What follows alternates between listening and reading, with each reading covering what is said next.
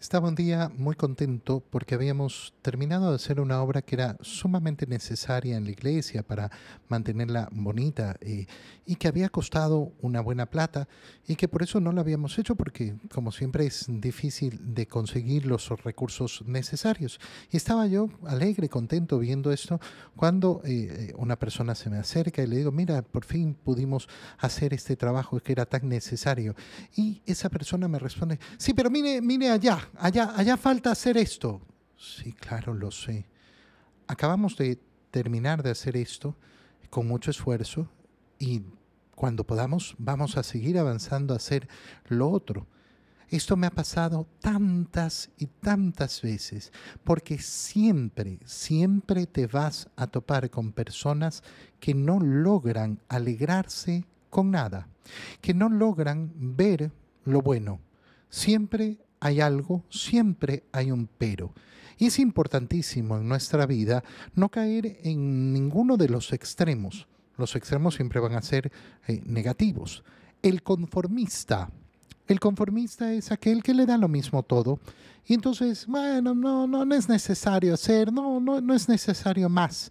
Es aquel que cuando hace su examen de conciencia dice, bueno, yo no he matado a nadie. Pero no matar a nadie no, no, no es un examen de conciencia. Más bien pregúntate, ¿cuánto me he esforzado por amar? ¿Cuánto, ¿Cuánto he querido superarme? ¿Cómo estoy haciendo para multiplicar los talentos que Dios me ha dado? No, no, es el mediocre, el conformista. Y el otro extremo es el que no le calza nada. Nada lo conforma, nada le agrada, todo es siempre malo.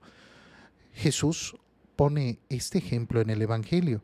Les dice, claro, miren, vino Juan el Bautista, que no comía, no bebía, estaba en el desierto, vestía con una pobreza. ¿Qué dijeron? Está loco, está loco, está endemoniado.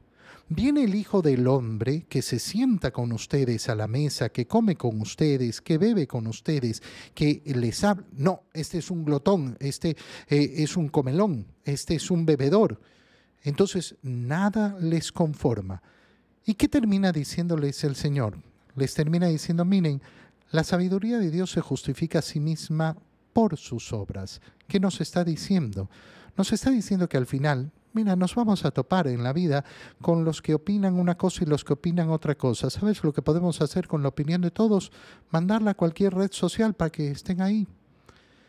Delante de Dios son nuestras obras, mis obras. Las opiniones, las opiniones no van a formar el juicio de Dios, son las obras con las que me voy a presentar delante de Él.